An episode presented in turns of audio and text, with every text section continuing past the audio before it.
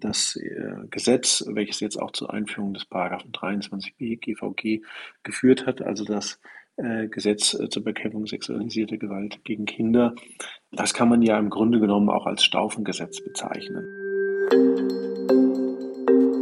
Was macht gute FamilienrichterInnen aus? Bereitet die juristische Ausbildung auf eine Tätigkeit am Familiengericht ausreichend vor? Ist die Fortbildungspflicht für FamilienrichterInnen ein Fortschritt? Und wie können die neuen gesetzlichen Vorschriften zu Qualifikation und Fortbildung mit Leben erfüllt werden? All das und mehr in der vierten Folge von Familiensachen, dem familienrechtlichen Podcast der VMZ.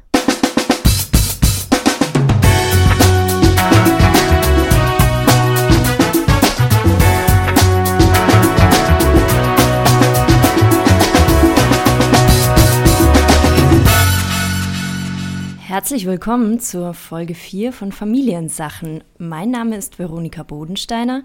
Mit dabei sind Jörn Müller und Philipp Reuss. Hallo, ihr beiden.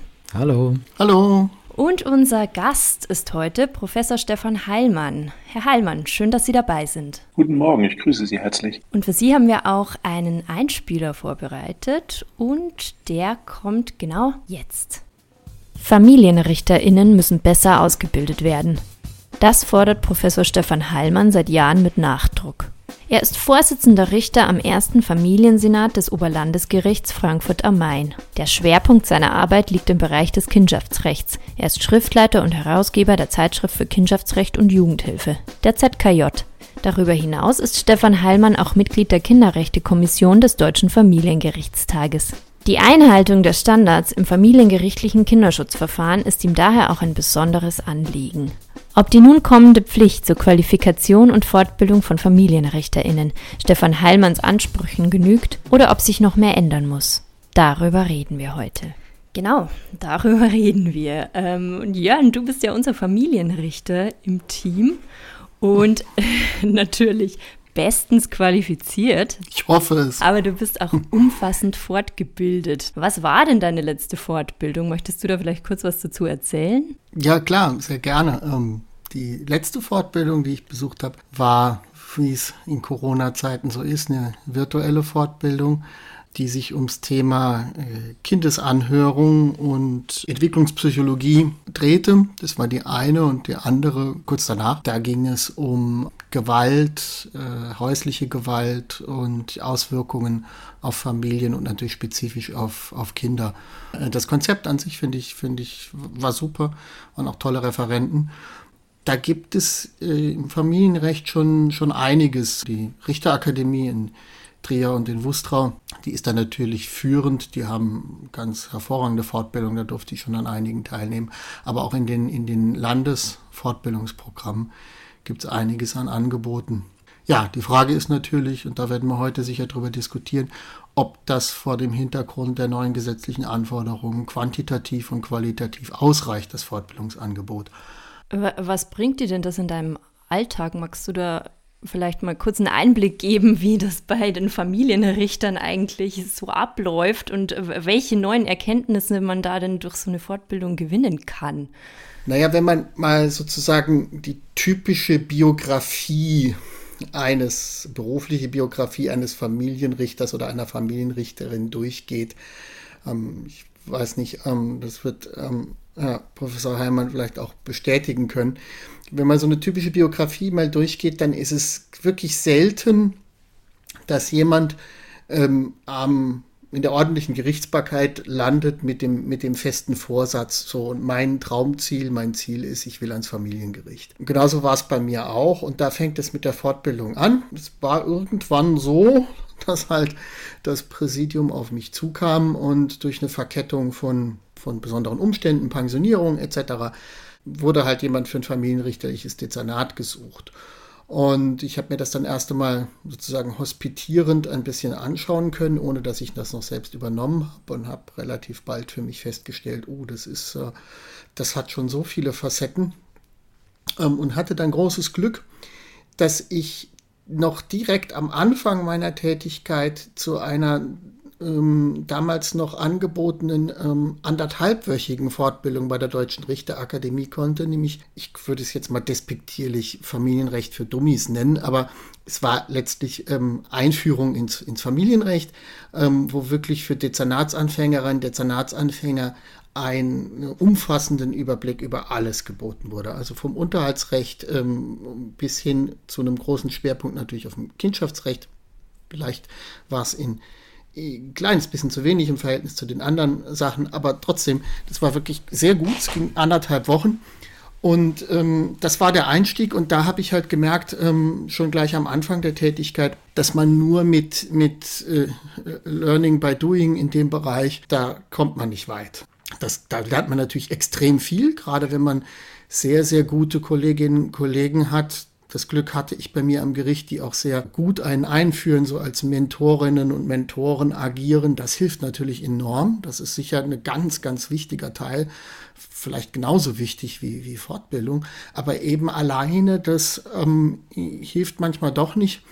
Zum einen, weil man natürlich nicht ständig Kolleginnen und Kollegen mit vermeintlich dummen Fragen nerven will, aber auch zum anderen, weil es natürlich auch neuere Entwicklungen gibt ähm, und sowohl mm, in Gesetzen als auch Erkenntnisse in der Psychologie, in der Entwicklungspsychologie, ähm, die man einfach mitnehmen muss. Deswegen bin ich relativ bald dazu übergegangen, ähm, oder eigentlich von Anfang an, nicht relativ bald, von Anfang an habe ich so gemacht, dass ich also jedes Jahr Fortbildungen besucht habe. Und das ist sehr, sehr wahnsinnig hilfreich in der Praxis auch. Gar nicht mal, wenn man so viel Neues immer lernt, das muss gar nicht sein, aber man frischt einfach vieles, vieles auf. Man, gerade wenn man sich so mit Kindesanhörungen beschäftigt, dann bekommt man, wenn man dann mit dem Psychologen bei den Fortbildungen sich nochmal vor Augen führt, worauf man eigentlich achten muss, dann auch nochmal ein kleines Praxistraining macht. Da kommt manches, was man vor zwei, drei Jahren gehört hat, was dann aber im Alltag, in der Praxis doch manchmal vielleicht nicht ganz so perfekt gehandhabt wird, auch aus Zeitdruck da merkt man wieder, ach hier, da war doch noch das, das kommt dann wieder hervor, das kann man dann wieder einsetzen. Also auch diese Effekte darf man nicht unterschätzen. Und es gibt noch einen dritten Effekt, den man bei Fortbildungen nie unterschätzen darf, und das ist das Vernetzen mit Kolleginnen und Kollegen.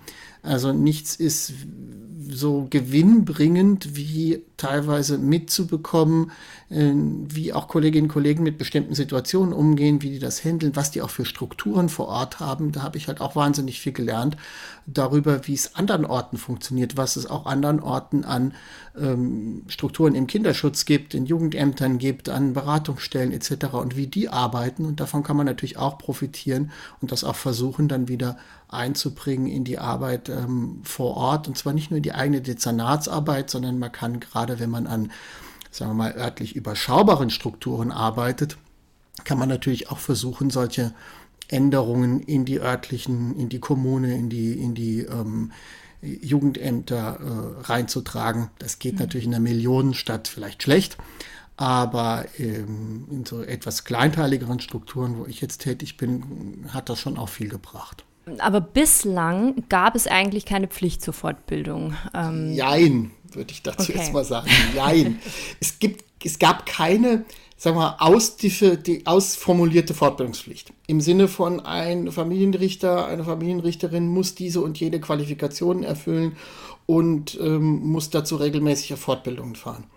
Aber was es natürlich schon immer gab und gibt, das gilt für alle richterliche Zweige, ist ähm, natürlich die Verpflichtung, ähm, auch aus, dem, aus den jeweiligen Amtseiden etc., sein Amt natürlich nach bestem hm. Wissen und bester Befähigung und bestem Gewissen auszufüllen. Und ähm, das findet man auch in der sogar in Kommentarliteratur zu, dass daraus schon natürlich auch die allgemeine ähm, ähm, Pflicht rekurriert, auf der Höhe der Zeit zu bleiben, und zwar nicht nur in seinem Rechtsgebiet. Und das ist etwas, was nach meinem Gefühl, aber das ist natürlich, das kann ich nicht quantifizieren, ich habe keine Zahlen dazu, hm, was im Bereich der Familienrichterinnen und Familienrichter durchaus auch in der Vergangenheit schon sehr ernst genommen wurde.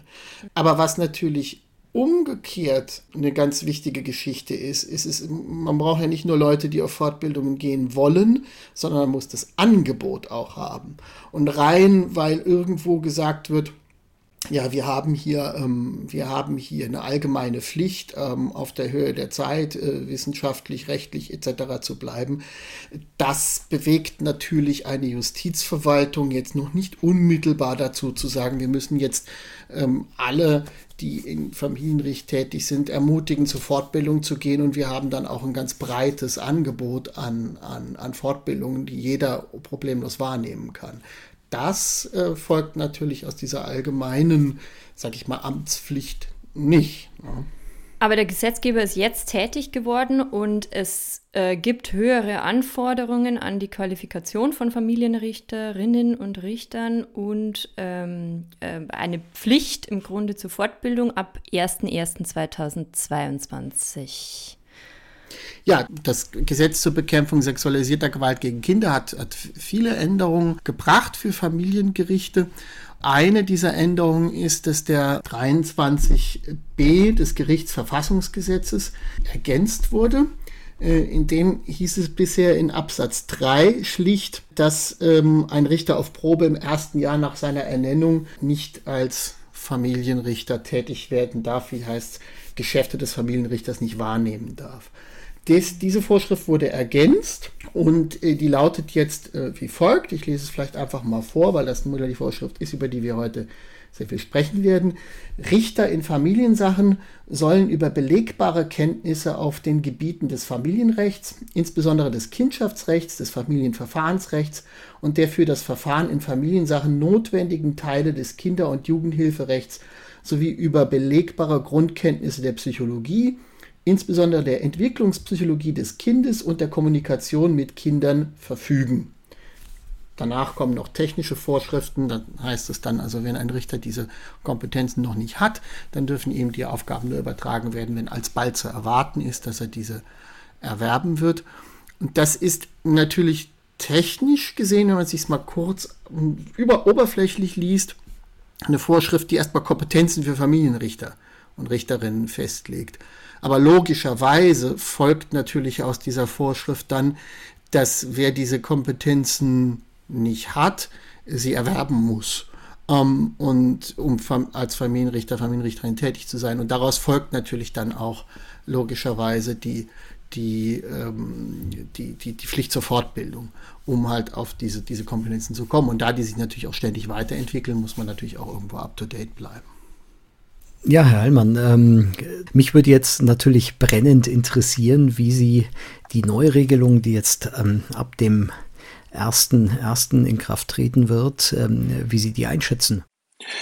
Äh, ich muss ja jetzt sagen, dass ich das gut finde, weil es im Wesentlichen auch meinen Vorschlägen entspricht, die ich 2016 im Rechtsausschuss gemacht habe. Ähm, es gab, aber es gab ähm, sicherlich da jetzt auch äh, politische Kompromisse und man muss auch sicherlich ähm, sich fragen, äh, was allein eine gesetzliche Vorschrift bewirken kann. Das gibt es ja auch viel Forschung zu über die Wirkkraft äh, von Gesetzen. Ähm, ich denke, dass es äh, ein wichtiges Signal ist, dass äh, wichtige Bereiche, die Herr Müller ja auch nochmal dargestellt hat, ähm, da gefordert werden als Bereiche, in denen Familienrichter, Familienrichterinnen sich besonders gut auskennen müssen. Und es fängt jetzt davon ab, wie ähm, die Länder und auch der Bund in den angebotenen Fortbildungsveranstaltungen das umsetzen. Ähm, und etwas störend, muss ich ehrlich ähm, sagen, empfinde ich das alsbald, also dass diese Kenntnisse alsbald ähm, ähm, erworben werden sollen. Das war ja auch ein Kompromiss. Die ersten ähm, Entwürfe sahen ja vor, dass das binnen sechs Monaten sein muss, mit einer also sehr deutlichen zeitlichen Beschränkung. Das alsbald äh, ist äh, ein Kompromiss und ein Zugeständnis an die Länder. Und das soll irgendetwas sein, halt jedenfalls unterhalb des ersten Jahres, äh, in dem mhm. diese Tätigkeiten ähm, erworben werden sollen. Meine Vorstellung ist äh, natürlich äh, viel optimistischer im Grunde genommen ähm, so eine frei werdende Familienrichter, Familienrichterin-Stelle, die fällt häufig auch nicht vom Himmel, sondern dann kommt es zu einer Pensionierung, dann ist absehbar, dass eine Stelle nachbesetzt werden muss. Und es wäre im Grunde genommen schön, wenn dann mit einer frühzeitigen Planung, so ähnlich wie bei Herrn Müller, mit einer Hospitierung und ähm, auch einer Fortbildung vielleicht, die schon vor Übernahme des Amtes geschieht, äh, dass dann es eben nicht passiert, dass man am ersten Tag äh, seine Tätigkeit, da eine Akte mit einem Rotdeckel, die die Akte als besonders eilig ausweist, äh, auf dem Tisch fortfindet und es mhm. findet sich dort ein sehr massiver Kinderschutzfall und dann muss man innerhalb eines Monats spätestens terminieren und das Kind anhören. Da würde ich mir wünschen, dass traumatisierte Kinder innerhalb eines einer solchen Phase ähm, dann von gut fortgebildeten ähm, mhm. Kolleginnen und Kollegen angehört werden ist natürlich zu hoffen, dass ihr Verständnis dieses, äh, dieses alsbald äh, tatsächlich bei den Ländern äh, Gehör findet. Denn im Gesetz, in der Gesetzesbegründung finden sich ja so ein bisschen diese ausweichenden Formulierungen, die sagen, ja, damit man die Fortbildung mit den Dienstpflichten entsprechend planen kann. Also so ein bisschen gefährlich, äh, gefährliche Passagen sind da in der Gesetzesbegründung schon drin, aber ich. Ja, ähm, also das ist mein, mein Leider. Und es ist natürlich auch schwierig für die, für die Landesjustizverwaltung Verwaltung ähm, da ähm, Stellen auch zeitnah nachzubesetzen und äh, Stellen zeitnah mit wirklich geeigneten Personen äh, nachzubesetzen. Äh, aber wir müssen ja vom positiven Fall ausgehen und vom Optimum ausgehen, ähm, damit wir da das Bestmögliche erreichen. Ähm, dass es immer mal Situationen geben kann, kann, in denen eine Abwägung vorgenommen werden muss, das ist auch klar. Aber dann ist es auch wichtig, dass man so schnell wie möglich ähm, dann äh, die Kompetenzen äh, verschafft. Was ich ein bisschen leider finde an dem, an dem Gesetz oder wo ich mich frage, wie das, wie das in der Praxis dann tatsächlich umgesetzt wird, ist ein anderer Aspekt. Wenn man in die Gesetzesbegründung reinschaut, da steht ja immer am Anfang, ähm, wird bei der Gesetzesbegründung immer ausgeführt, was das an finanziellen Belastungen für die Bürger, die Verwaltung und so weiter mit sich bringt. Und ähm, da wird dann so ein bisschen hin und her überlegt, was das eigentlich an Mehrkosten bedeutet, das Gesetz. Ähm, und dann geht es auch konkret um die Fortbildungspflicht.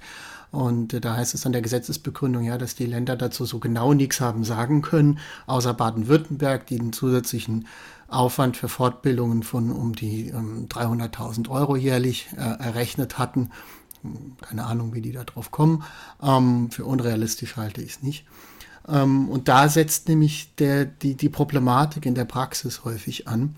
Man muss ja die Vorschrift, die neue Vorschrift des 23b auch ein Stück weit spiegelbildlich sehen zu der neuen Vorschrift des 159 äh, FAMFG, der die Anhörung von Kindern ja deutlich erweitert hat ähm, und äh, Kindesanhörungen ja deswegen wesentlich häufiger vorkommen werden. Und das dafür ist natürlich zwingend eine gute Qualifikation in dem Bereich notwendig. Nicht, dass es das nicht schon früher gewesen wäre, aber ähm, wenn, je, wenn nicht jetzt, wann dann? Dann ähm, muss man natürlich bedenken, dass diese ganzen Änderungen ähm, natürlich nicht in keiner Weise bis jetzt irgendwo statistisch ihren Niederschlag finden in unserer berühmten ähm, Pepsi-Berechnung. Das heißt, ähm, für Präsidien ist es durchaus keine einfache Geschichte, ähm, das jetzt auch einzupreisen und zu sagen, ja, ähm, wir müssen da Rücksicht drauf nehmen, dass im Familiengericht die Anforderungen auch einfach schlicht zeitlicher Natur gestiegen sind und dementsprechend müssen wir das bei der Belastung der Familienrichterinnen und Familienrichter berücksichtigen. Die Präsidien mögen da noch so willig sein und sagen, ja, das müssen wir machen, aber solange in der Personalbedarfsberechnung das nicht abgebildet wird und die zusätzlichen Ressourcen, personellen Ressourcen den Gerichten zur Verfügung gestellt werden, solange wird das schwierig an den Gerichten. Und das ist so ein Punkt, wo ich mir ein bisschen mehr erhofft hätte, weiß, das ist natürlich ganz schwierig, aber ein bisschen eine klarere Formulierung, die den Dienstherrn in die Pflicht nimmt. Also das ist ja der 23b ist ja eigentlich als, als Anforderung an die Präsidien formuliert. Die Präsidien müssen, wie, wie es in der Gesetzesbegründung so schön heißt, in einer wertenden Betrachtung schauen, ob die Leute geeignet sind oder nicht geeignet sind und die, die dementsprechend einsetzen. Aber die äh, klare Verpflichtung an die Länder, dafür zu sorgen, dass diese Möglichkeit auch da ist, dieser Spielraum auch da ist, ähm, die ergibt sich ja nur sehr indirekt und die wird sehr viel Argumentationsaufwand von Verbänden, von Praktikern erfordern, ähm, von Präsidien, von Gerichtspräsidentinnen, Präsidenten, die vorstellig werden müssen bei ihren jeweiligen Justizverwaltungen, bei ihren jeweiligen Justizministerien und Druck machen müssen und darauf hinweisen müssen, Leute, das muss sich auch wiederfinden. Ähm, wir können nicht nur zusätzliche Verpflichtungen schaffen, sondern wir müssen umgekehrt auch den nötigen zeitlichen Raum schaffen, damit diese Verpflichtungen auch erfüllt werden können. Und das ist ein bisschen schade, dass sich das nicht deutlicher in dieser Gesetzesvorschrift, die sich ja stark an der Vorschrift orientiert, die auch schon für die Insolvenzrichterinnen und Insolvenzrichter geschaffen wurde, ähm, dass sich das nicht stärker wiederfindet. Das finde ich etwas bedauerlich. Da sprechen Sie einen sehr, sehr äh, wichtigen Punkt an. Ich denke auch, dass in der Personalbedarfsberechnung das Berücksichtigung finden muss.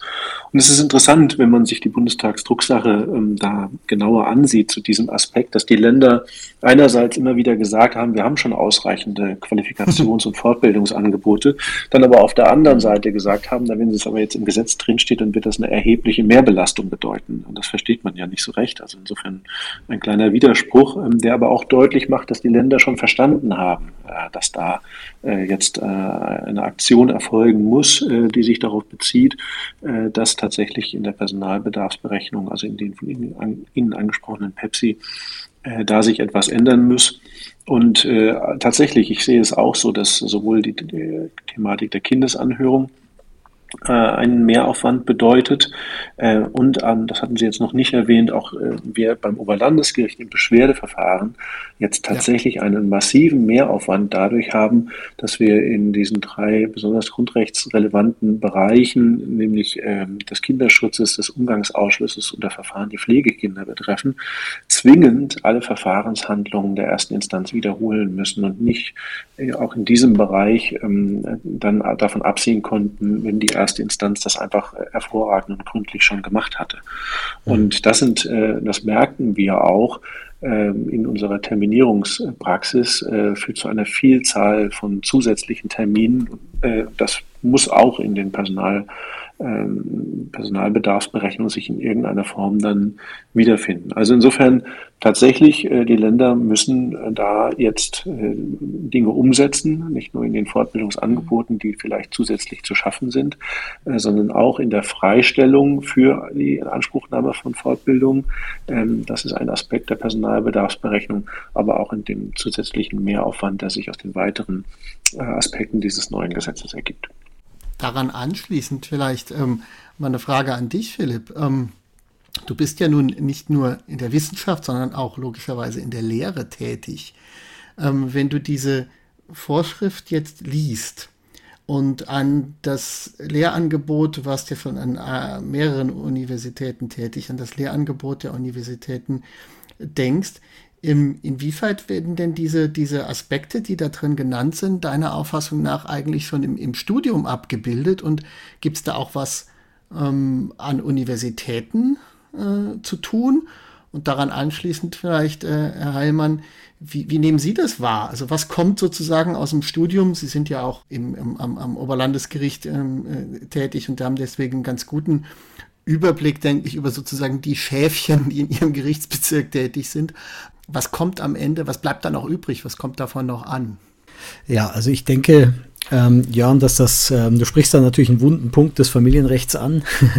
die, Bedeu die, Bedeutung des Familienrechts äh, in der juristischen äh, Ausbildung, also äh, Studium, Erstexamensausbildung, ähm, nimmt ab, äh, was eigentlich eine katastrophale Entscheidung äh, der entsprechenden ja, politischen Entscheider ist, ähm, weil das Familienrecht jeden betrifft und das Familienrecht unglaubliche Auswirkungen auf unser gesellschaftliches Zusammenleben zeitigt und auch viele äh, viele Anwältinnen und Anwälte später natürlich im Familienrecht tätig sind. Und wenn sie im sagen wir mal so, in der, in der Erstexamensausbildung äh, gerade mal äh, 1357 und so weiter kennengelernt haben, dann ist das vielleicht eine Sache, die äh, ja, die hilfreich ist auch mal, dass man weiß, dass man, wenn man eine Kfz-Versicherung abschließt, auch den Ehegatten mitverpflichtet, aber mhm. das ist nicht hinreichend. Ja. Ähm, und ähm, also wir haben in Göttingen äh, den großen Vorteil, dass wir ein sehr starkes Familienrecht haben. In Regensburg, äh, Veronika, ist das ähnlich. Ähm, nicht ganz so viel äh, Familienrechtler vor Ort wie wir. Also äh, wir Göttinger sind da besonders stark aufgestellt und wir haben natürlich auch äh, sehr viel Familienrecht. Wie viele Regensburger Kollegen erwarten wir jetzt?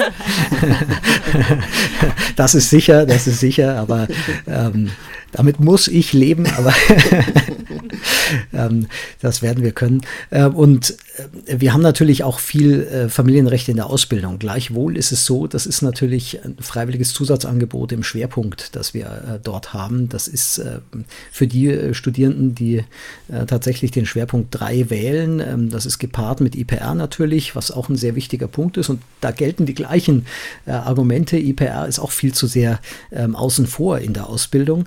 Ähm, aber ich glaube, auch die Themen, die wir hier für die familienrechtliche Qualifikation brauchen oder die Familienrichterqualifikation und Richterinnenqualifikation, die sind ja auch Themen, das sind nicht originär juristische äh, Lehrinhalte, die wir hier haben, sondern da haben wir ähm, insbesondere psychologische, äh, soziologische Aspekte, die wir ähm, ja als Juristen auch gar nicht leisten können, weil wir das selber auch gar nicht können, sondern äh, da ist sehr viel Bedarf für interdisziplinäre Lehre und die findet so, wie wir es, sagen wir mal so, bräuchten, auch gar nicht statt.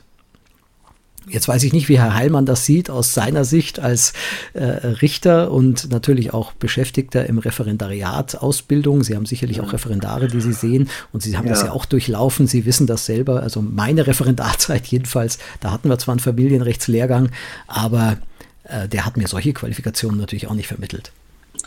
Ja, nun muss man zunächst mal sehen, dass äh, Göttingen jetzt tatsächlich äh, positiv hervorsticht in der Universitätslandschaft, weil ganz viele hervorragende Familienrechtler und Familienrechtlerinnen dort tätig sind.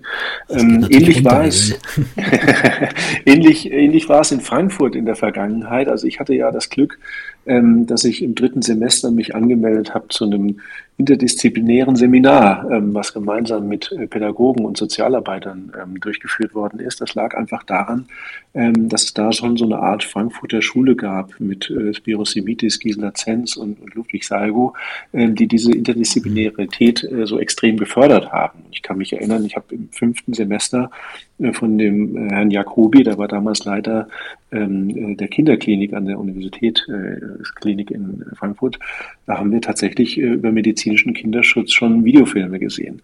Ähm, und äh, das ist natürlich dann, wenn das über die Hochschule so vermittelt wird, dass diese Interdisziplinarität, die Sie auch angesprochen haben, so selbstverständlich ist, dann muss man sagen, da habe ich da Glück gehabt, ja, dass dadurch im Grunde genommen ich äh, die, das ganze Studium hinweg ähm, ähm, da in diesen Bereichen äh, äh, Honig saugen konnte. Und ich habe auch meine damals noch Hausarbeit im ersten Examen über äh, ein kindschaftsrechtliches Adoptionsthema äh, geschrieben ähm, und habe dann das im Grunde genommen äh, auch im Referendariat äh, durch, die, durch die Wahlstation ähm, weiterverfolgt. Ähm, und das heißt, wenn man es möchte, ist es, glaube ich, möglich, äh, auch in, in anderen, äh, an anderen Universitäten da äh, sich so ausbilden zu lassen. Aber wie Sie sagen, das Familienrecht hat äh, in der universitären Ausbildung und auch im Referendariat einfach nicht den Stellenwert. Und der ähm, Student, die Studentin, die schauen natürlich, was ist Prüfungsstoff im ersten juristischen Staatsexamen oder dann auch im zweiten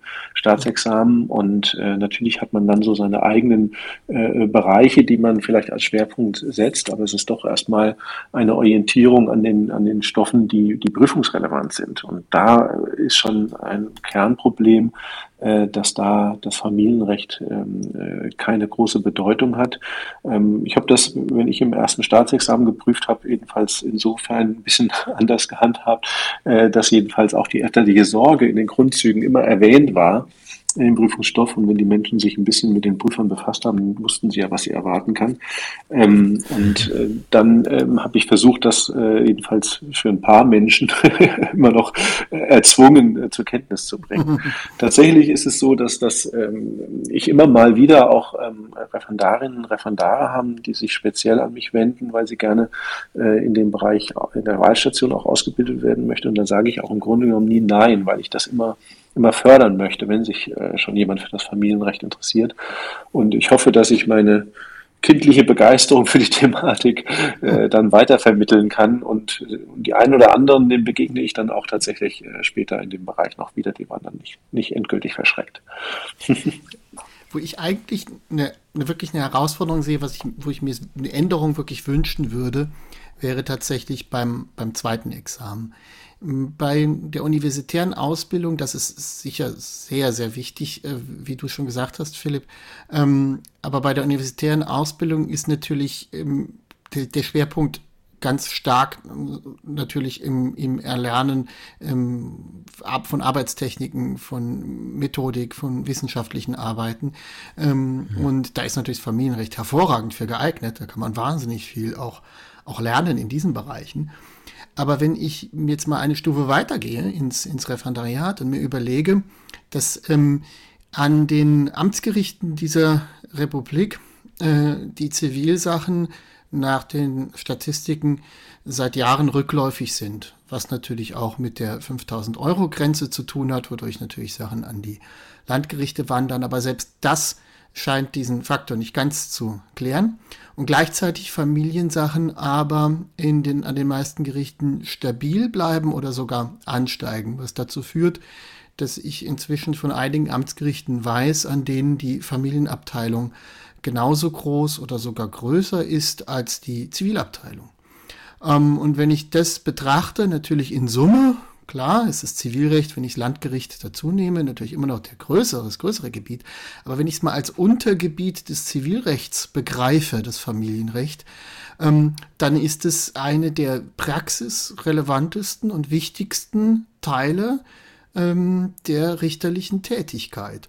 Und das finde ich ähm, sollte eigentlich im Referendariat und im zweiten Examen, was ja vor, tatsächlich vorbereiten soll auf die Praxis, einen viel deutlicheren Niederschlag finden. Ich finde es tatsächlich mh, hm, bemerkenswert, dass das bisher noch überhaupt, also es gibt so leichte Änderungen, aber dass das noch überhaupt nicht richtig reflektiert ist im Curriculum äh, fürs zweite Staatsexamen. Dass da Familienrecht in Grundzügen vorkommt, man sich aber in, in die wirklich tiefsten Verästelungen des Schuldrechts oder des Sachenrechts begeben muss, ähm, die tatsächlich im Verhältnis, das ist nicht unwichtig, ich will ja nicht Sachenrecht kleinreden, aber ich glaube tatsächlich, dass in der Praxis wesentlich mehr Familienrichterinnen und Familienrichter mit der Frage beschäftigt sind, ähm, wie mit dem Paragraph 1666 BGB umzugehen ist und was da die Anforderungen sind äh, an kinderschutzrechtliche Maßnahmen, als mit der Frage einer dinglichen Sicherungshypothek und wie die sich auswirkt. Um, ähm, und wenn ich mir das angucke, wie das im, im, in der Ausbildung im Referendariat ausschaut und wie da die Wertigkeiten sind, denke ich, da müsste eigentlich dringend eine Änderung kommen. Aber das scheint mir noch nicht so richtig auf dem Schirm zu sein, aber vielleicht bewirkt ja der 23b äh, GVG da auch mal ein kleines, ein klein, jetzt vielleicht ein kleiner Weckruf. Ich weiß es nicht. Ja, das sind, äh, das sind wichtige, wichtige Punkte, zumal ja auch, wenn man die Grundrechtsbetroffenheit anschaut, ähm, die Intensität in familienrechtlichen Verfahren, äh, 1666 ist ja nur ein Punkt, ähm, der massiv ist, aber äh, ich glaube, die Grundrechtsbetroffenheit die Bedeutung für die einzelnen Personen ist deutlich, deutlich elementarer im Familienrecht, als das jetzt möglicherweise im Sachenrecht, beim Hypothekenrecht, Grundpfandrechte, alles Mögliche ja, ähm, der Fall ist oder Kaufrecht.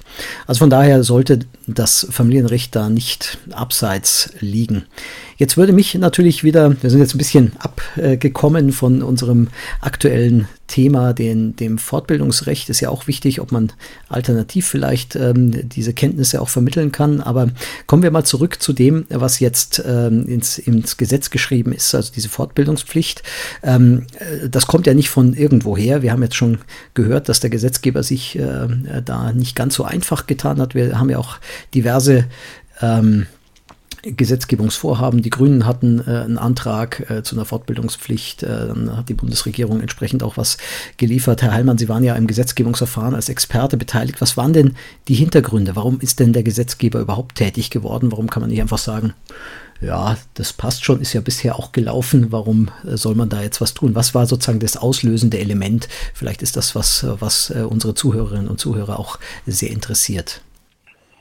Ja, das, ich denke, das ist schon die Erkenntnis, dass das äh, Familienrecht eine große gesellschaftspolitische Relevanz hat. Und das hat sich in den letzten Jahren besonders dadurch gezeigt, dass ähm, von großem öffentlichen Interesse äh, leider geworden sind Kinderschutzfälle, in denen Kinder zu Tode gekommen sind. Ähm, ich denke, dass das schon einen enormen politischen Druck äh, verursacht hat, äh, dass wenn man dann sich näher diese Fälle angeschaut hat, doch durchaus ähm, man auch erkannt hat, dass vielleicht ähm, das ein Bereich ist, in dem der Gesetzgeber tätig werden sollte. Und insbesondere ähm, das äh, Gesetz, welches jetzt auch zur Einführung des Paragraphen 23b GVG geführt hat, also das äh, Gesetz äh, zur Bekämpfung sexualisierter Gewalt gegen Kinder. Das kann man ja im Grunde genommen auch als Staufengesetz bezeichnen. Also der Fall äh, des ähm, mehrfach misshandelten äh, Jungen, äh, der ähm, da schlimmes Leid erfahren hatte. Und wenn man in der Vergangenheit immer beobachten konnte, äh, dass äh, sich sozusagen die Öffentlichkeit äh, den Jugendämtern zugewandt hat und der Frage, ob dort äh, richtig gearbeitet worden ist, so musste man bei diesem Fall doch sehen, dass der Fokus auf die Familiengerichtsbarkeit äh, gerichtet worden ist. Und als dann bekannt geworden ist, dass in der ersten Instanz, obwohl ein Kinderschutzverfahren anhängig war, äh, kein Verfahrensbeistand bestellt worden ist und keine Kindesanhörung stattfand und auch das vom Oberlandesgericht nicht nachgeholt worden ist, äh, dann glaube ich, dass das den Gesetzgeber doch zu einigen Überlegungen veranlasst hat. Äh, und das denke ich, dass das ein Punkt war, der letztlich dazu geführt hat, dass das jetzt nunmehr auch Gesetz geworden ist, nachdem es doch vorher auch viele Jahre plus diskutiert wurde. Na, war ja doch ein, ein großer Aufschrei und Sie hatten das ja auch ähm, eingehend beschrieben in Ihrem Beitrag in der VMZ da im Jahre 2018. Äh, Wer es nachlesen will, äh, Veronika wird das sicherlich mhm. verlinken unter ja. der Folge. Ähm, äh, da hat ja das, äh, die Amtsrichterin ähm, äh, das Kind nicht angehört, auch beim OLG äh, hat das dann nicht, ist das nicht erfolgt. Also es sind natürlich schon massive ähm, massive äh, Versäumnisse da gewesen und äh, von daher kann man das nur nachvollziehen, dass der Gesetzgeber da tätig geworden ist. Traurig eigentlich, dass es dann wieder ähm, einer solchen Geschichte braucht, um den Gesetzgeber dazu zu bewegen, was zu tun. Das ist wahr. In dem ähm, besagten Artikel in der FAM-EZ schreiben Sie auch etwas, was mir jetzt besonders gut in Erinnerung geblieben ist. Und zwar, der Justiz ist eine Fehlerkultur traditionell fremd. Man muss ehrlicherweise sagen, dass die Sozialisierung von Juristen nicht in Gänze unproblematisch ist. Wenn man sich überlegt, dass der Jurist, der heute immer noch als Einheitsjurist ausgebildet wird und im Grunde genommen ähm, die Vermittlung ist, äh, letztlich kannst du alle Fragen beantworten ähm, und, äh, und in jedem Rechtsgebiet arbeiten. Und äh, diese Überlegung führt dazu, äh, dass äh, es leider befördert wird, äh, dass äh, die Fehlerkultur da etwas in den Hintergrund äh, gerät. Also diese Überlegung, was habe ich eigentlich in einem Fall nicht richtig gemacht oder wie hätte ich anders handeln können. Und weil der Grundansatz in unserem rechtsstaatlichen System ist, dass man eine Entscheidung trifft und dann kann die von der nächsten Instanz überprüft werden oder auch nicht. Und dann bekommt man in einem Einzelfall gesagt, äh, ob die höhere Instanz das als richtig oder als äh, nicht so gut vertretbar äh, erachtet hat.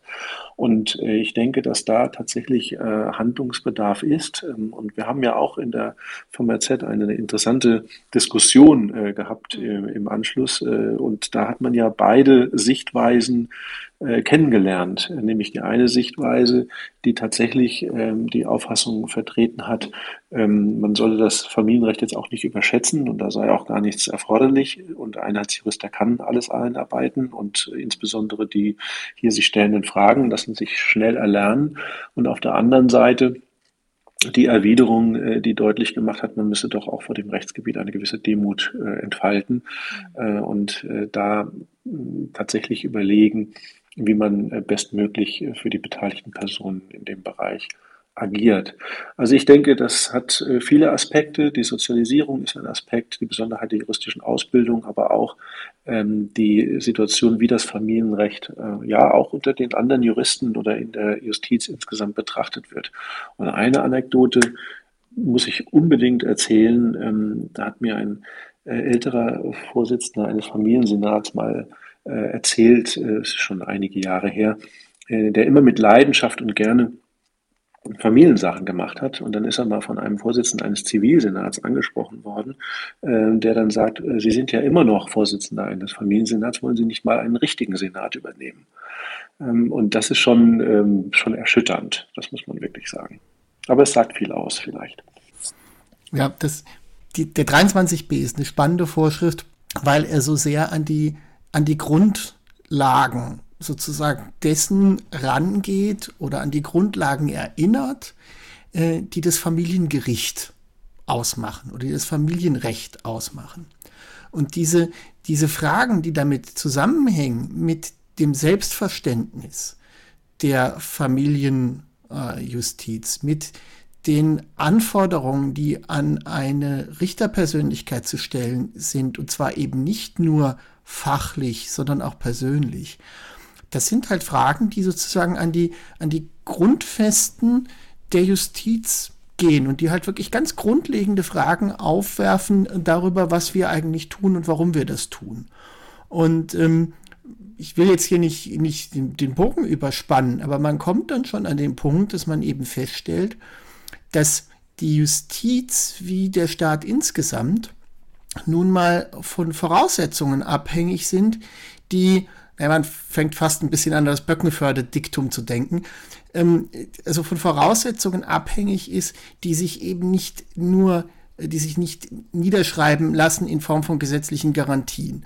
Ähm, und das ist eben auch gerade diese, diese Herausforderung, die der 23b ähm, versucht zu be begegnen. Er schreibt natürlich Dinge nieder, aber jedem, der sich damit befasst, und das hat Herr Heimer gerade, finde ich, sehr gut auf den Punkt gebracht, äh, jedem, der sich damit befasst, ist ziemlich klar, damit ist es nicht getan. Also man kann natürlich jemanden in alle möglichen Fortbildungen reinschicken, wenn er daraus nicht eine gewisse Haltung, eine gewisse Einstellung ähm, oder sie Einstellung zu dem Beruf mitnimmt oder sie vorher schon mitbringt, äh, dann erreiche ich vielleicht sozusagen das Auswendiglernen von, von Wissen, aber damit habe ich natürlich noch nicht die, äh, die, die eigentliche Qualifikation erreicht, die ich haben will. Und ähm, das ist natürlich ein Punkt, ähm, der jenseits dessen liegt, was der Gesetzgeber mit gesetzgeberischen äh, Vorschriften vorschreiben kann, sondern da kommt man eben an den Punkt, ähm, der richterlichen Ethik, des richterlichen Selbstverständnisses und der Verantwortung auch äh, in der Personalauswahl und letztlich dann auch in der Zuweisung von Tätigkeiten an Präsidien. Und da ist es eben sehr, sehr wichtig, ähm, dass man ein Umdenken ähm, beobachten kann, was die Stellenwert, was den Stellenwert des, des Familienrechts betrifft. Weil wenn natürlich es so ist, dass an entscheidenden Stellen Menschen sitzen, die so denken wie der von Herrn Heimann gerade zitierte Vorsitzende des Zivilsenats. Die werden natürlich, jemand, der so denkt, wird natürlich nicht darauf achten, dass die Leute, die am Familiengericht tätig sind, ähm, die sozusagen diese Qualifikation mitbringen. Dem wird es herzlich egal sein, weil es ja sozusagen nicht so wichtig ist. Ähm, und deswegen ist es so, so entscheidend, auch an diese Strukturen ähm, sozusagen diese Strukturen zu hinterfragen und da auch, ähm, auch drüber nachzudenken, was eigentlich das richterliche Selbstverständnis ist. Da möchte ich ganz schnell noch wirklich äh, zustimmen und das mit einem dicken Ausrufungszeichen versehen. Ähm, also Empathie und Einfühlungsvermögen, das kann nicht drinstehen in so einer Vorschrift, auch die Frage von mhm. Haltung. Aber was man vielleicht auch sagen kann, vielleicht sind diese Aspekte ähm, wichtig im Rahmen einer Supervision auf jeden Fall zu hinterfragen. Also ich denke, dass Supervision gerade in dem Bereich, in dem hier die Familienrichterinnen und Familienrichter tätig sind, ein ganz, ganz gewichtiger Aspekt ist, dass man äh, bestimmte Dinge hinterfragt und vielleicht dann da auch seine Haltung gegebenenfalls auch weiterentwickelt. Also Herr Heimann, was würden Sie Menschen entgegnen, die sagen, hm, 23b, jetzt schaffen wir da Voraussetzungen an die Qualifikation von Richterinnen und Richtern? Ähm, das greift doch ganz schön tief in die Selbstorganisation der Justiz und in die richterliche Unabhängigkeit ein. Was würden Sie diesem Einwand entgegenbringen? Also hinsichtlich der richterlichen Unabhängigkeit, ähm, äh, das ist ein ganz äh, wichtiger rechtsstaatlicher Aspekt, der zu Recht auch in unserer Verfassung seinen Niederschlag gefunden hat, aber unbeschadet dessen ähm, ist nur der gut fortgebildete und mit guten Rechtskenntnissen und außerjuristischen Kenntnissen ausgestattete Familienrichter, Familienrichterin auch wirklich unabhängig äh, und kann wirklich unabhängig entscheiden. Und letztlich äh, ist, ähm, wie Sie auch schon angedeutet haben, Herr Müller, äh, der Aspekt, ähm, dass letztlich der Richtereid uns sowieso äh, schon dazu verpflichtet hat, sich umfassend äh, fortzubilden, äh, einer, der eigentlich deutlich machen müsste, dass wir jetzt hier nichts haben, äh, was da in unzulässiger Weise eingreift.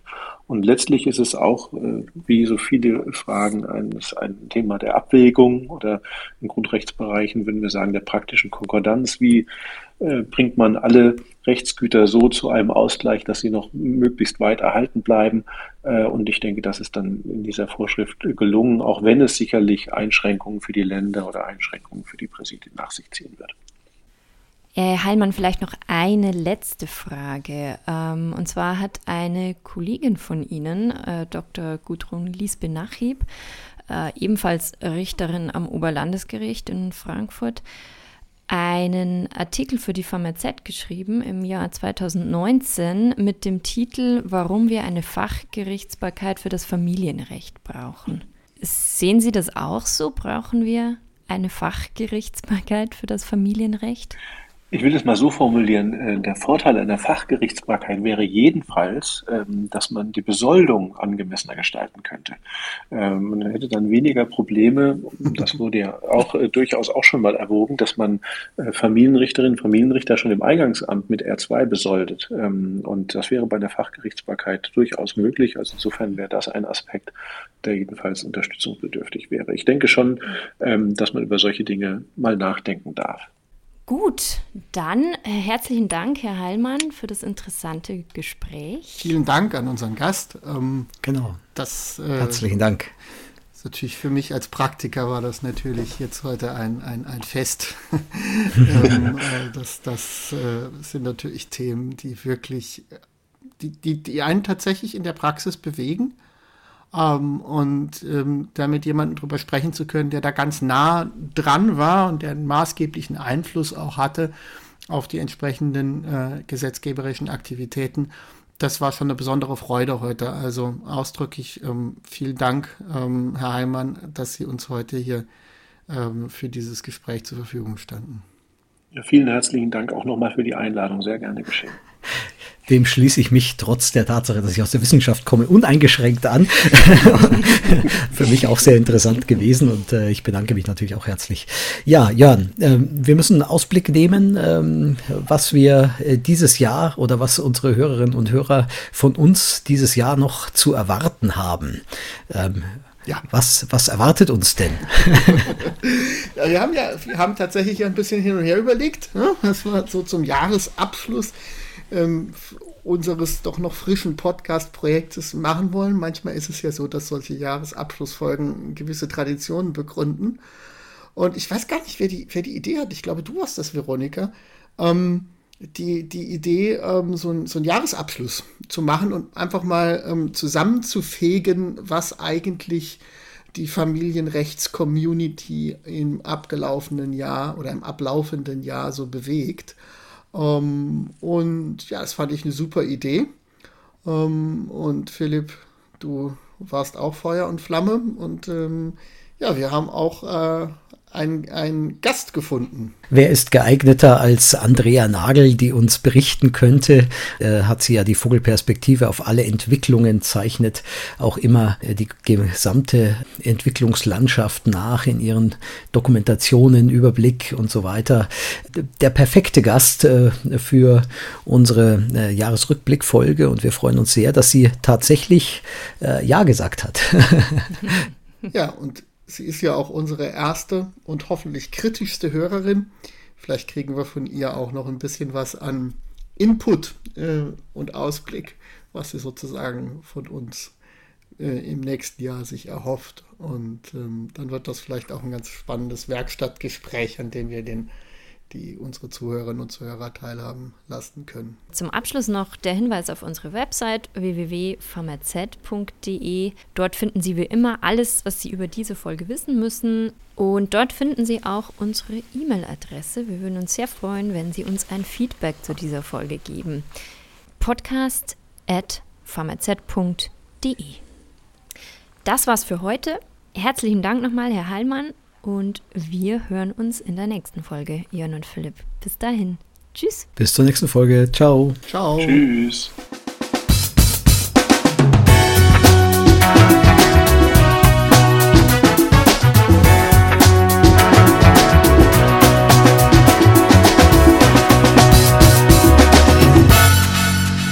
Familiensachen, der FAMRZ Podcast.